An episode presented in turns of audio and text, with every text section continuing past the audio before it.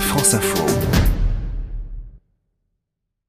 Débrief éco en partenariat comme toujours avec le Cercle des économistes. Face à face ce soir, Christian de Boissieu, vice-président du Cercle des économistes justement, et Gilles Finkelstein, directeur général de la Fondation Jean Jaurès. Bonsoir à tous les deux. Bonsoir. Euh, avant de parler du grand débat national et des conclusions que devrait présenter euh, Édouard Philippe cette semaine, euh, parlons d'un sujet polémique, Emmanuel, le salaire des grands patrons, mais surtout des retraites chapeaux sur lesquelles le gouvernement devrait légiférer. Oui, affaire Carlos Ghosn indemnité de départ colossale du patron de Technip, Thierry Pilenko, et de celui d'Airbus, Tom la coupe est pleine aux yeux du gouvernement qui a donc dévoilé jeudi ses intentions pour renforcer l'encadrement de ces fameuses retraites chapeaux des dirigeants d'entreprise. Alors le gouvernement va introduire une ordonnance dans le projet de loi Pacte qui doit être définitivement voté par le Parlement la semaine prochaine. Alors peut-on réellement réguler la rémunération et les retraites des patrons ou est-ce tout simplement un miroir aux alouettes? C'est sûr que le sujet fait débat. On, va écouter Bruno Le Maire, le ministre de l'économie, pour qui la régulation ne fonctionne pas, d'où la nécessité d'une loi euh, dont il rappelle la principale mesure.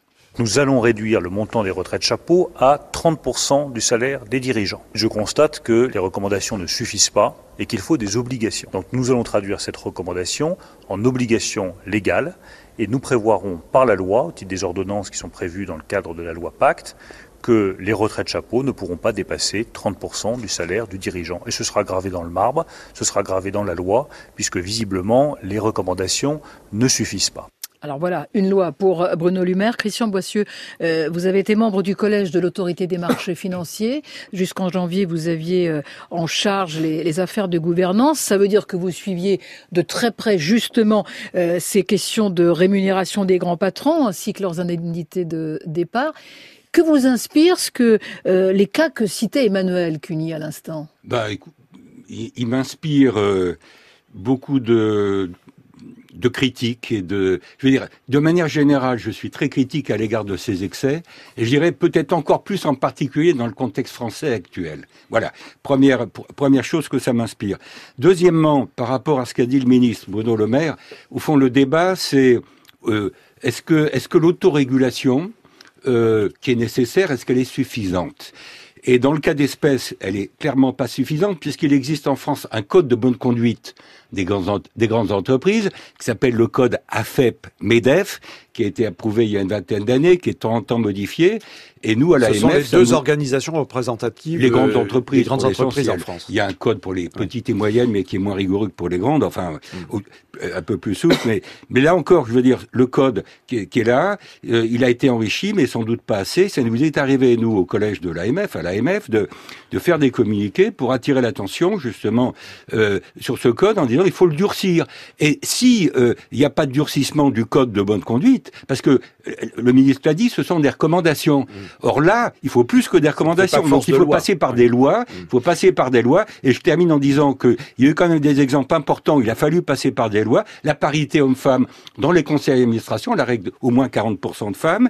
Et deuxièmement, euh, la rémunération des dirigeants. Mm. Aujourd'hui, s'il n'y a euh, pas de loi, on contourne en clair. Ben voilà, les assemblées générales ont un pouvoir décisionnel sur la rémunération des dirigeants, ce qu'elles n'avaient pas avant. Donc, si ça marche pas l'autorégulation, faut de la régulation. Euh, Gilles Finkelstein, ça montre les limites de l'autorégulation, ce qu'on vient de dire? Oui, alors d'abord c'est un, un débat, une polémique euh, récurrente. Ça fait c'est comme les crises économiques finalement. Hein. On dit que quand il y a une crise, on en tire les leçons, et bilan des courses, on n'en tire absolument aucune leçon. Oui, vous dites tout à l'heure euh, la coupe est pleine, mais dès qu'on la vide, elle se remplit à nouveau. Mm. Et donc quand l'autorégulation ne marche pas, et en l'espèce on voit qu'elle ne qu'elle ne suffit pas, il y a il y aura là des mesures de régulation. Il y en avait eu d'autres avant elles sont respectées, mais elles sont d'une manière, d'une certaine manière contournées parce que l'imagination est sans borne et quand euh, on ferme une porte, eh bien, on retrouve une fenêtre par laquelle il faut, euh, il faut passer. Donc c'est une crise, une crise du capitalisme, en fait. Eh bien, je crois que c'est, je crois que c'est exactement ça. Et donc, moi, c'est pas seulement euh, de la critique. Là, c'est une vraie consternation parce que on voit, un, on est dans une phase du système capitaliste qui ne marche plus hum. et qui est dangereuse dans le monde dans lequel on est, ce n'est pas seulement que ce capitalisme est devenu fou, c'est qu'il y a un moment où il devient stupide. S'ils ne, ne comprennent pas ce qui est en train de se jouer, et de se jouer pas seulement en France, Il y a des choses qui ne passent pas. Hmm. Ça, ça ne passe pas et ça va finir par mal se passer. Alors il y a un exemple euh, très précis, c'est la rémunération du nouveau patron de Renault, l'ancien de Michelin, donc Jean-Dominique Sonnard. Lui, il, dit pas plus de 450 000 euros par année. C'est euh, combien de fois moins que Carlos Ghosn? C'est déjà beaucoup pour la plupart d'entre nous, mais je veux dire par rapport à son prédécesseur, c'est moins. Et je trouve bien que moins, et je trouve qu'il fait un geste important puisqu'on lui proposait plus. Hum. Il a dit je ne veux pas ce qu'on me propose. Il a divisé par deux en quelque sorte ce qu'on lui Je pense que c'est un signal important. Euh, le reste, euh, le, cas le, cas d'Airbus, euh, ils ont pris prétexte du fait que le siège d'Airbus est aux Pays-Bas pour dire on n'applique pas le code français. Bon, je suis choqué parce que bah, une loi peut permettre cela finalement. De plus en plus d'entreprises vont contourner la loi. Oui, non, mais si une entreprise est cotée, une entreprise qui est cotée aux États-Unis et ailleurs, elle doit respecter quand même le code de gouvernance américain. Donc là, là, là, là, je veux dire, je, Technip, euh, autre exemple qui, a fait, qui fait beaucoup de bruit à juste titre, euh, le siège est, est en Grande-Bretagne. Alors ils disent, nous, euh, il n'y a pas l'équivalent. Mais ça pose le problème. C'est un problème français, mais c'est un problème aussi international. Alors derrière, il y a évidemment le fameux débat sur le marché mondial des dirigeants, c'est-à-dire que si on les paye pas assez, on aura les, on aura les tocards entre guillemets. Pardon, je fais un très, un très gros raccourci. Oui, euh, bon, évidemment qu'il faut tenir compte de ce qu'est euh, l'environnement international. Euh, il est possible d'agir. Ce que vient de, dire Christian de Boissieu euh, le montre sur la, question spécifique euh, là qui explique pourquoi Tom Enders a pu bénéficier de cette, euh, de cette retraite chapeau. Malgré tout, ce qui est intéressant quand vous citez Jean-Dominique Senard, et ce n'est pas le seul, il y a une partie des chefs d'entreprise français qui ont cette prise de conscience et qui adoptent des comportements qui sont différents. Il faudrait qu'ils soient Il faudrait qu'on en parle peut-être plus. Quoi, Il faudrait peut-être qu'on en parle nous-mêmes. Qu'ils soient plus, nombreux. Bon, et eh ben on en reparlera ici même. Allez, on marque une pause, on parle du grand débat dans, dans trois minutes. Le point route tout de suite. Le débrief éco avec le Crédit du Nord pour ceux qui entreprennent au cœur des territoires. Crédit du Nord, la banque pour ceux qui entreprennent au cœur des territoires. France Infotrafic avec Calibat, 73 000 entreprises pour vos travaux de construction et de rénovation. Retrouvez-nous sur encore des ralentissements, euh, Pauline Renoir, cette fois du côté de Lyon. Oui, en raison d'un accident sur l'A46 entre Massieux et Lyon, la voie de droite est fermée. Ça coince aussi sur euh, l'A42 en direction de Lyon. La sortie 4 est déconseillée. Des ralentissements également en arrivant à Lyon par l'A43 au niveau de la sortie 2 dans l'est de la France. Un accident est en cours sur l'A26 au sud de Reims dans le sens Reims 3. Ça se passe à hauteur de Chalon en Champagne. En région parisienne, ça se débloque petit à petit sur euh, l'A13 entre Cherbourg et Paris. Plus que 5 km de ralentissement à hauteur de Mantes-la-Ville. Les journées européennes de France Info. Demain, un député, un combat. Une série de portraits exceptionnels d'hommes et de femmes pour mieux comprendre comment fonctionne le Parlement européen. Des députés français, mais aussi espagnols, allemands, roumains, italiens, polonais, ils nous racontent tous une bataille gagnée ou perdue qui a marqué leur mandature à Strasbourg. Le glyphosate, les paradis fiscaux, les travailleurs détachés ou encore l'interdiction de la pêche électrique. Les journées européennes de France Info, rendez-vous demain dès 6h. France Info, deux points, ouvrez l'info.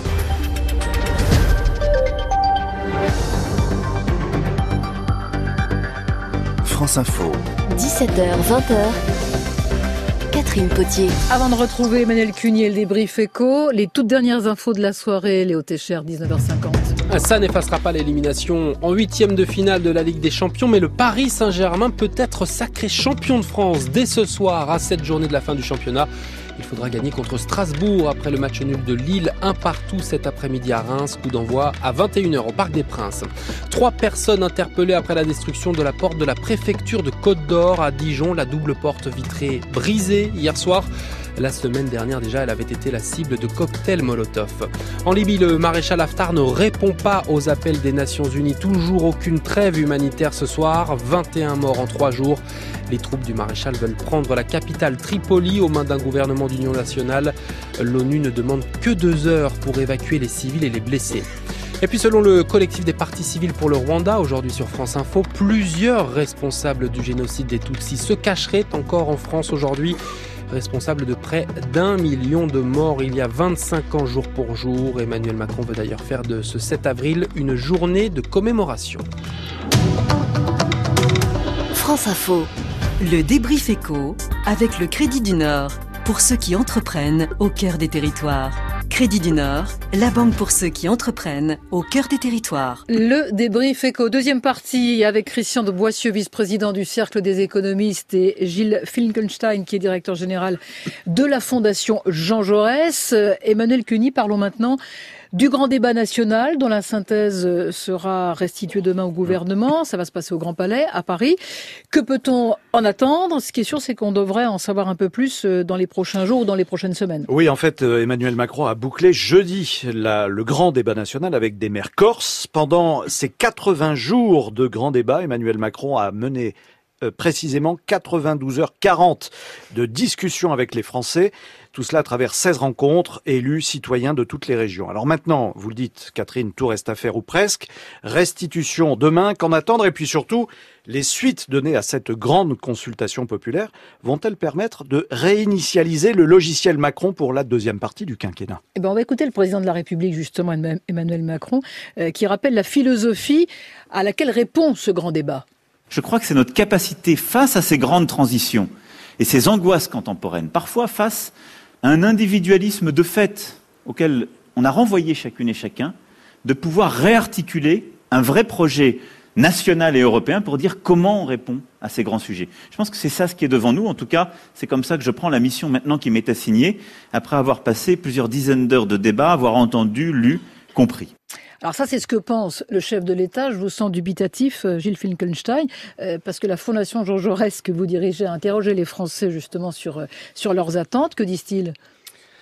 Ils disent notamment une chose, c'est que à 86%, ce qui est un chiffre absolument considérable dans une enquête d'opinion, ils souhaitent un profond changement de la politique économique et sociale.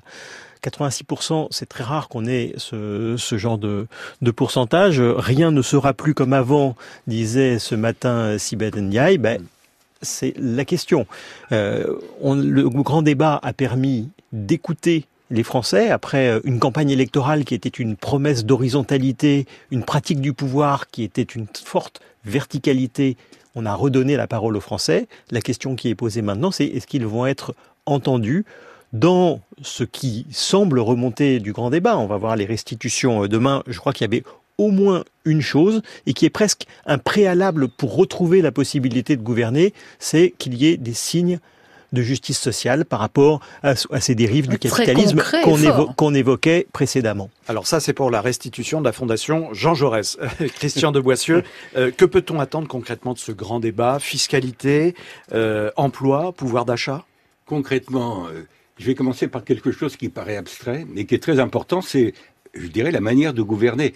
Il euh, y, a deux sujets. Il y a la manière de gouverner et les mesures. Euh, sur la manière de gouverner, il me semble quand même que ce que tout le monde attend, c'est un fonctionnement moins vertical, plus participatif, plus décentralisé. Regardez la demande de services publics de proximité, ça, ça va dans le sens de la décentralisation. Et je sais bien que la France aime pas beaucoup euh, la décentralisation, qu'elle soit de droite ou de gauche. Euh, sur les mesures elles-mêmes, euh, il y a quand même dans, un, dans le contexte actuel des réformes qui sont en suspens, sur lesquelles il va falloir y voir clair. Par exemple? Les retraites. Euh, le débat me paraît totalement confus aujourd'hui. Est-ce qu'on relève, relève pas l'âge de la retraite? Est-ce qu'on tourne autour, etc. Euh, L'éducation, euh, Monsieur Blanquer en ce moment est sur la sellette.